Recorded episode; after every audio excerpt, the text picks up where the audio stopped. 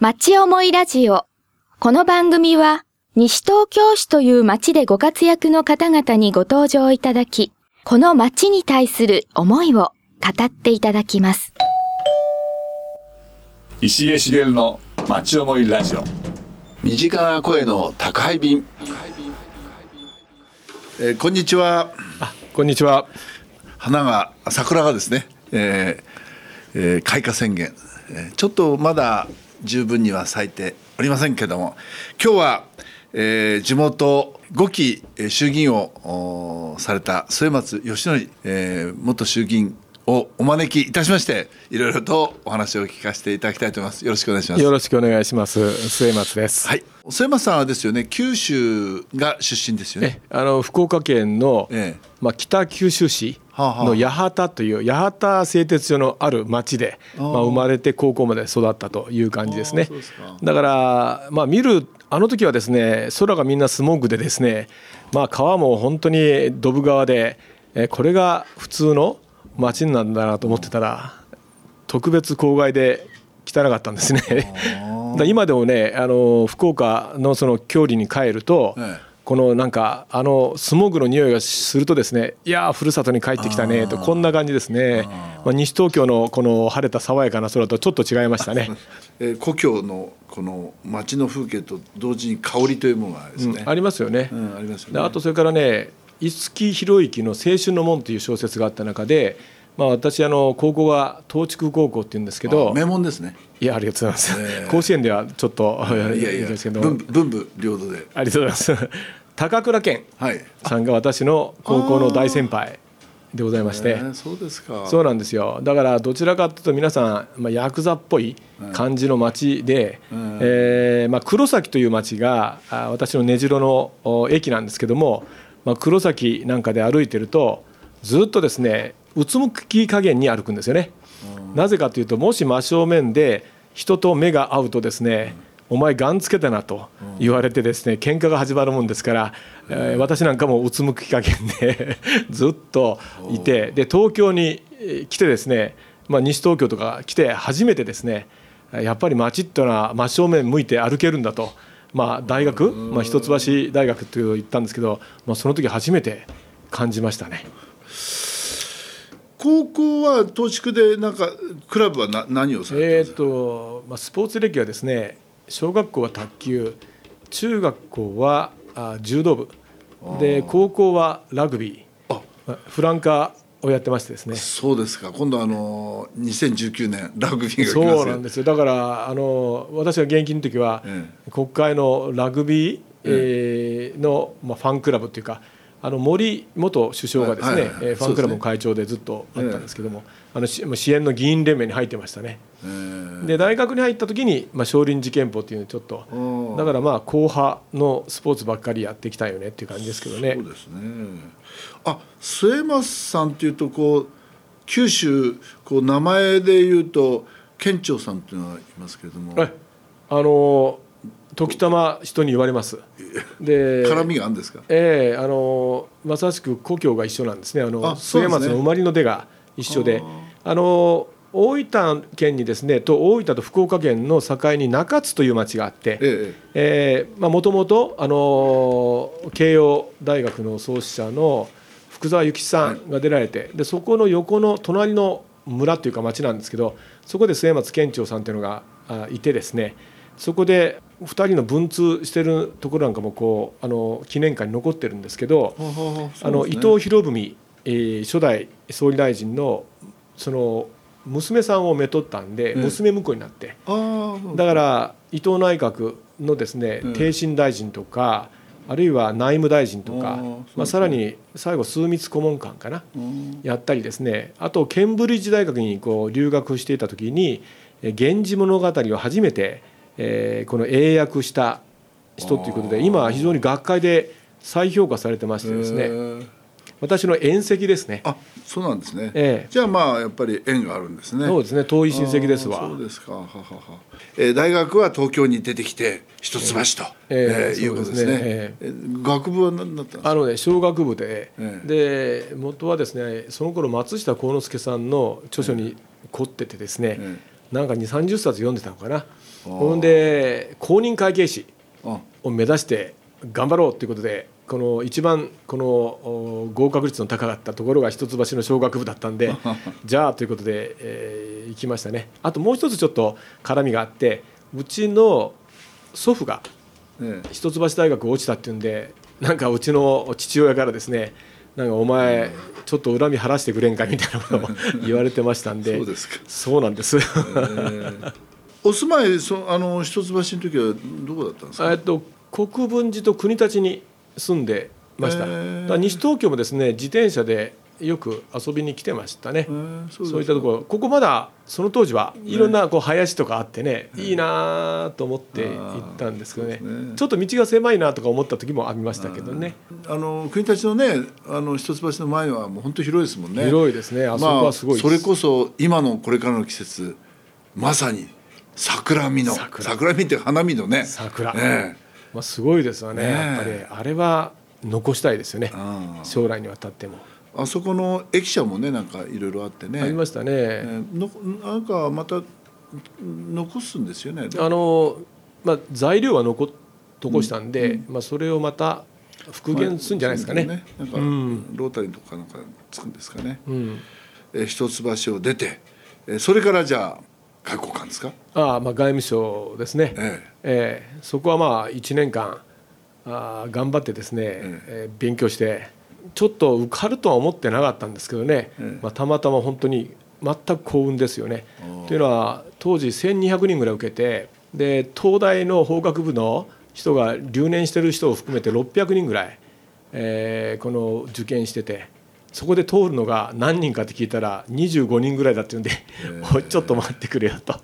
でもまあそれはまあ通るとも思わなかったけど、まあ、落ちるとも思わないような、まあ、やや、えーこうなんかこうそのまま縁があって流れ着いてよかったねってこんな感じでしたね、まあ、実はその頃ね、あの日本人の自分の性格が嫌になってた時期でやっぱり人と一緒にしようとかねこうもっと前にこう進むことをこう嫌がるとかね。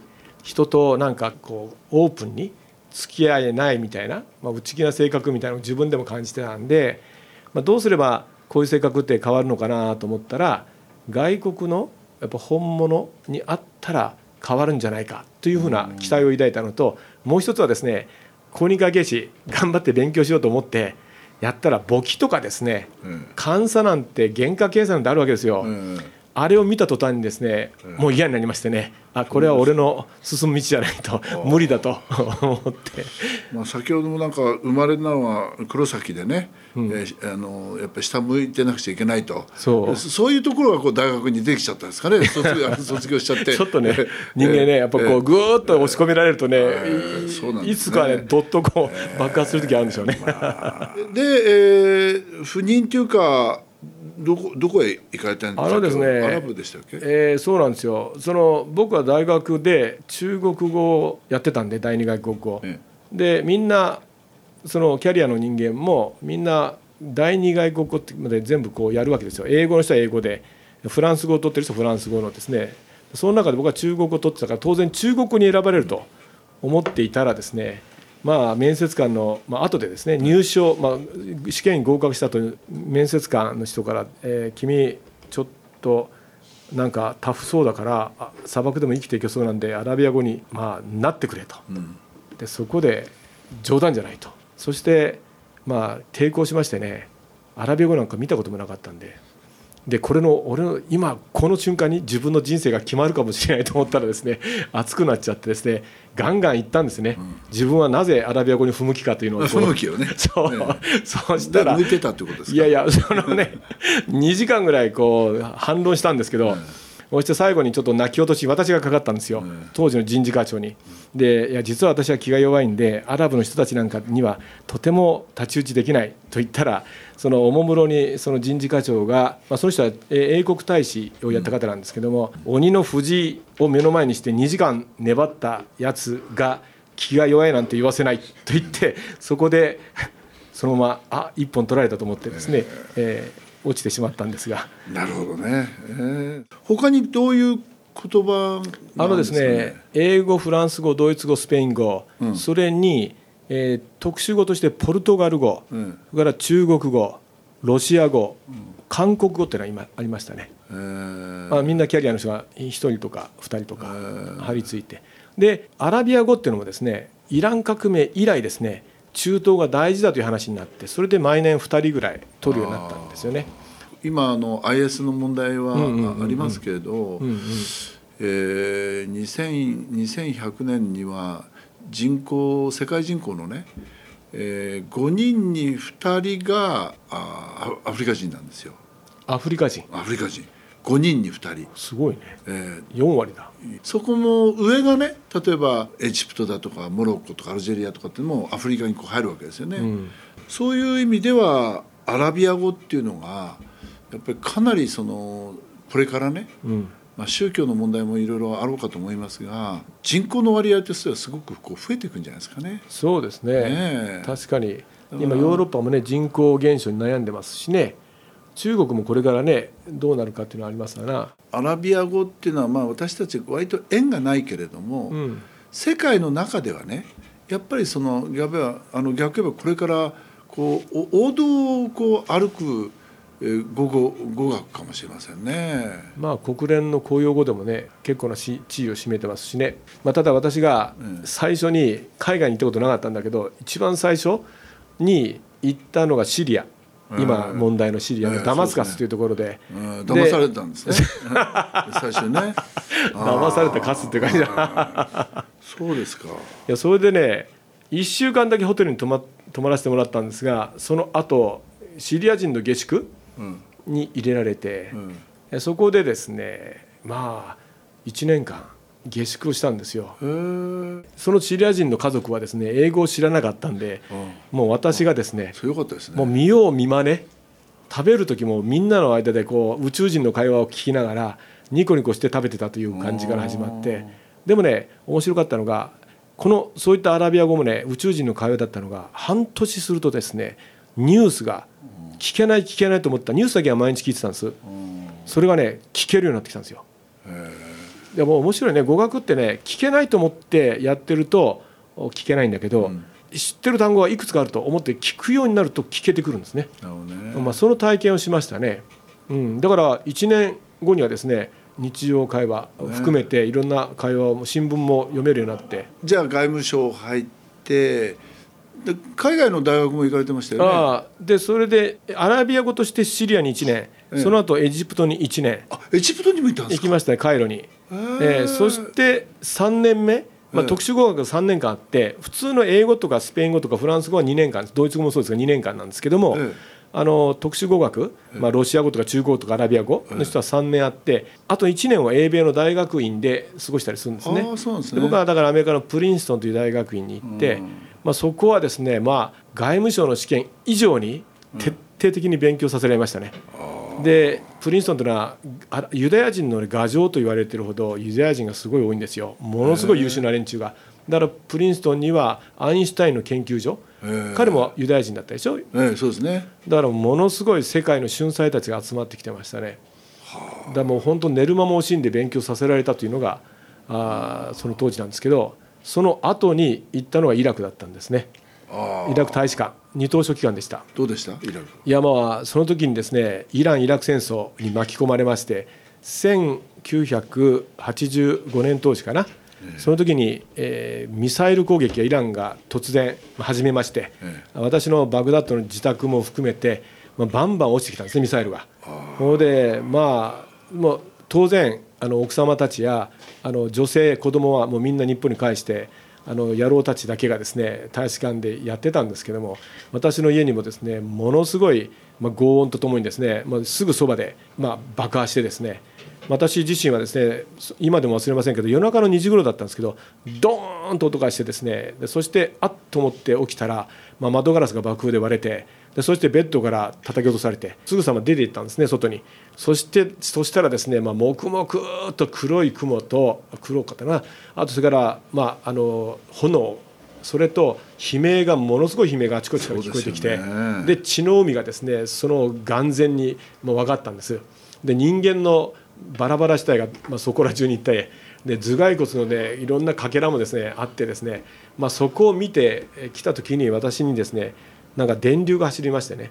もともと私は9条改正派だったんですよ、ええ。まあ、アメリカと組んでガンガンやろうじゃないかと、まあ、そういう人間がですね本当の戦争の現場見てこれが戦争かと、まあ、戦争映画を見てですねなんかかっこいいものとか思ってた節があったんですけど、本当に戦争の現場見たらですね人間変わりますね。一挙にですねなんていうか憲法9条改正だった私がですねその現場を見て、えーとにかくいい戦争も悪い戦争もないと。ただあるのは本当に残酷な戦争の現場だけだというのが分かってそれで悟ってですね憲法9条5時 ,5 時守る方に一挙に180度変わりましたね。まあ、それは大きな体験。だから本とか読んでもですね人間で変わらないんですよね。でも衝撃的な体験をすると変わっちゃうんですね。私たちがあまり縁の薄い国をあれですね行かれてたんですね。そうですね、ねえ。まあ、でま戦争という体験もですねまず日本人がええ。普通はできないですよね、うん。そうですか。それで、えー大使館を辞めて、あ大使館の後ですね、ええ。通産省あ、通産省行ったんですか？え2年間出向してあ出向ですね。ええ。つまり優秀なアラブを知っている人が欲しいというんで石油担当の資源エネルギー庁の石油部っていうところを行きましてそれでまあなかなか楽しかったですね。行政指導っていうのをまあガンガンにやらせてもらいましたね。これが行政指導かと。業界をですねガンガンこの規律していくっていう。まあなかなかあれはやっぱりまあ官僚のまあなんていうか権限なんですねあれ。今ね石油がちょっとまあだびついてるというかね。うん、石油の値段下がってますけどね。ねでその後外務省に戻って原子力をやって、その後に湾岸危機にこの巻き込まれて。原子力？あ原子力化ってなってね、外務省に？うん、核不拡散っていうねこの原子力協定を担当する課の私あの課長代理をやってたんですね。だから外務省の中に？そうあるんですよ。ああそうですか。ちょっとえね、全然こうイメージが違いますよね。国際協定なんでね原子力協定というそれを全部担当してたんですねだから日米原子力協定とか日仏原子力協定とかずっとやってましてですね。うん。でそれ終わった後にですねえたまたま中近東2課というですねところに行った時に湾岸危機に当たっちゃったんですね。担大当たりですね。当課なんですよ。もうもうイラク担当なんでね。当たっちゃいましてね完全に。へそれでなんていうかこの1日、まあ、超過勤務3 300時間月に。えいやもう顔がね半分黄色くなってましたけどね、まあ、その時に、まあ、外務省を辞めるっていう、まあ、なんか目が育ってきたんです。というのはどういうことかというとこの決済、まあ、決済をもらいに行くわけですよ。外務省のこのトップの方に、ええ事務次官室とかね。そしたらね朝から晩まで要するに小田原表情っていうかな。何も決めきれないんですね。で政治家は何やってんだったら政治家なんかどうもほとんどあんまり機能してないような感じで右往左往しておられたと。いう中ででがじゃあ外務省が決めてるんじゃないんだと。いうのも分かってじゃあなんとか外交というのは決定する方に行きたいよなと思ってですね勝手に自分で思い上がったのかもしれませんけどもそこでじゃあやめて、まあ、政治に挑戦しようというのがなってきた。だうんで最後に ODA をちょっとだけややらせてもらったんですけどこれは将来のために途上国援助というのも知っとかなきゃいけないだろうと思って、まあ、ちょっとやってでそれでまあやめましたね。そうですか。うんいやいやいやすごい歴史ですね。ででじゃああの衆議院に立候補して、そうですね、ええ最初どどうでしたか？受かった受かって。これは自分でもその当時ですね、五等三楽という言葉が流行ってて5億円出したら当選と。3億円だったら落選というところでですね言ってたんで、まあ、自分なんか退職金がね今でも思い出しますけど14年間働いて退職金がね396万円だったんですね。でそれもですね、まあ、1年2年近く浪人をしてましたからあの総選挙の前までに。だからそんなんでまあ本当に自分の友達とか兄弟なんかにですね借金をしまくっていやーでも辛かったのは借金をまあさせてくれるわけですよ。えだけどそのね目がねあこの金返ってこないなと命じて、こういややっぱりそういうの見るとねやっぱ辛くてこれはもうもし1回ダメだったらもう無理だなと思ってたんですけど、まあ、たまたま幸運にね1回目でですね、まあ、なんていうか当選できたんで。いやあのねあの今末山さんその返してもらえない。あの基本的には皆さん貸してくれないですから。だから、うん。貸してくれるっていうことことがすごいことなんですよ。まあ、。確かにね。ええ、でもうね、あのーまあ、し下手すると親戚でさえ10万貸してくれないっていう場面がありますから、うん。本当にねその時に借金できたということであればそれはもうその周りの人たちの温かい本当に。いやもうええそこはね、うんそういう時ね試されるんですよ。試されますよ、うん。うん。どんなにねかっこいいこと言っててもねあいざお金を借りる時はね貸してくれないですからね。私はね、でかくね言ったんですよ、100万って言ったの一人、100万ですよ、で貸してくれないだろうと思ってももうそれしかないから行ったらなんかね貸してくれたんですね。すごいですね。うんまあ、だから当選宝ですね。そうなんですよで当選と同時にですね、まあ、皆さんに、まあ、本当に少しずつ、まあ、この返させてもらったというかね本当にありがたかったですよやっぱり。素晴らしい。そういう話は素晴らしいですね。まあそうですねでもね人間かけなきゃいけない時ってああるんですよね。ねうん、だからそれは一歩踏み出してよかったしでもそれはそういうふうな方々がご支援があったんでできたなっていうのが、あそうですよね。うん。でまああの5期されていてその中のこうなんて1期2期3期とかこう印象深いものとかそのふ復興副大臣もああそうですね。最後ですね。されてまあその手手前ではどんな？その前よくテレビタックルとかね出てましたねマスコミにまあ数十回出てて、ええああいうテレビのね北野武さんと。そうそうそうそう、ねえ。うん、浜子さんとかね、ええ。いろいろとそうでしたそうでした。ええ楽しく遊ばせてもらいました。あうん、そういった中で、まあ、民主党政権ができてーえ。でで実は3.11が起こった時に私は担当じゃなかったんですよ。あの内閣府の副大臣やってましたけども、はい。でそれで多分東京にもこの大震災来るだろうということで自分で手を挙げてですねええ。ならせてくれと。うん。でそれで、えー現地の対策本部長に進んでいったんですね。宮宮城宮城県でしたよね。まずね。はいはい。まあ本当にそこもまあ本当に大変でしたけどね、まあ、ずっとそういった中でやっぱどうせ東京にも来るかもしれないと思ったんでやっぱりそこはできるだけ、まあ、役に立つような、まあ、キャリアを積んでおきたいなと思ってですね。まあ、まだねあの70年に一遍の部分で言うといつ来るかわからないということそうですね。ありますからね5期の部分では一番ふ復興副大臣が印象深いというか、そうですね。まあただ総理官邸に詰めててええ、総理補佐官もやってましたからそれは大震災担当のですね。ああそうですか。だから総理このか総理官邸の中でここで物事が決まっていくっていう様をずーっと見てたんで、まあ、それも極めて印象深いですよね。そうですね、まあ、その中で、まあ、石毛さんが務めておられる、まあ、都議会とかですね、首都の東京、まあ、この政治も極めて重要だなというのをね、まあ、感じました。あなるほどね、えーで石毛さんも幹事長をねええ務めておられたでしょ、ええやっぱり民主党のね。今のアラブ諸国のところが安定しないと、うん。世界のね安定がないんじゃないかと私なんか思うんですね。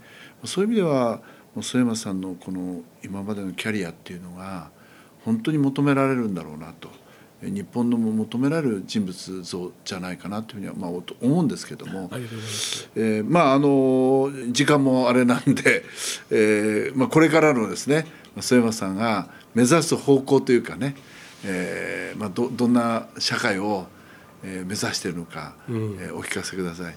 そうですねやっぱり私は今安保法制はね、まあ、廃止をして日本に、まあ、日本が戦争に巻き込まれる特にアメリカの戦争に巻き込まれるようなことは、まあ、あ避けるべきだと思っているうー方なんですが、まあ、特にですねあの今格差の是正ですか、まあ、非常にですねあの貧富の格差が開いてきているんでそれをなんとか是正していくことに、大きな力を使いたいとこう思ってますね。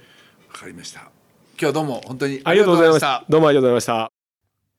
お楽しみいただけましたでしょうか？町思いラジオ。この番組は、ポッドキャストからもお聞きいただけます。番組では放送しきれなかった部分までお楽しみいただけます。詳しくは、FM 西東京、または、町思いラジオで検索してください。